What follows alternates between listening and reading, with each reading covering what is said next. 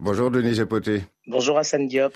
Vous avez choisi comme première tête d'affiche un informaticien entrepreneur de la RDC et il s'est illustré en lançant une plateforme de gestion scolaire, une initiative hein, novatrice au service des élèves mais aussi des parents, dites-vous. En plus de son cursus académique en informatique filière programmation, Manik Silla-Briand a obtenu une certification en entrepreneuriat et innovation décernée par la fondation Tony Eloumelou une garantie supplémentaire pour sauter le pas et se lancer dans la création d'une innovation essentielle à ses yeux, régler la question de la perte des données scolaires et le manque de communication entre les parents et les élèves.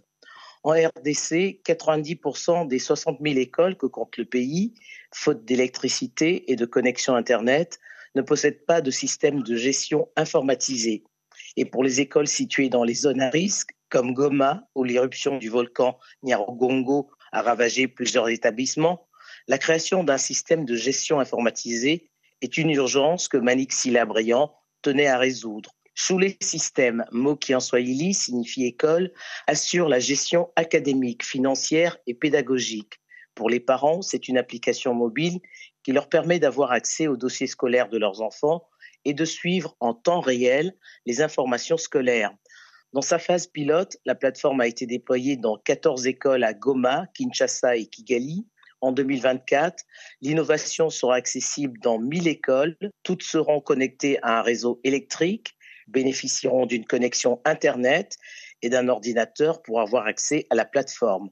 Malik Silla Briand fait partie du classement Forbes Afrique des jeunes Africains de moins de 30 ans qui feront l'Afrique de demain. On en vient, Denise Poté, à votre seconde tête d'affiche. Il est malgache et ingénieur en génie industriel et il a fondé dans la Grande Île une ferme écologique dont les déchets sont transformés en biogaz. En plus de son diplôme d'ingénieur, Onge Rakotomala a obtenu un master en génie énergétique et environnement en suivant une formation délocalisée de l'Université de La Réunion. Ecofarm, dont le nom souligne la volonté de préserver l'environnement, est né de la volonté du jeune ingénieur de structurer la filière lait et d'améliorer les revenus de 450 éleveurs du district de Faratsi, dont dépendent trois communes.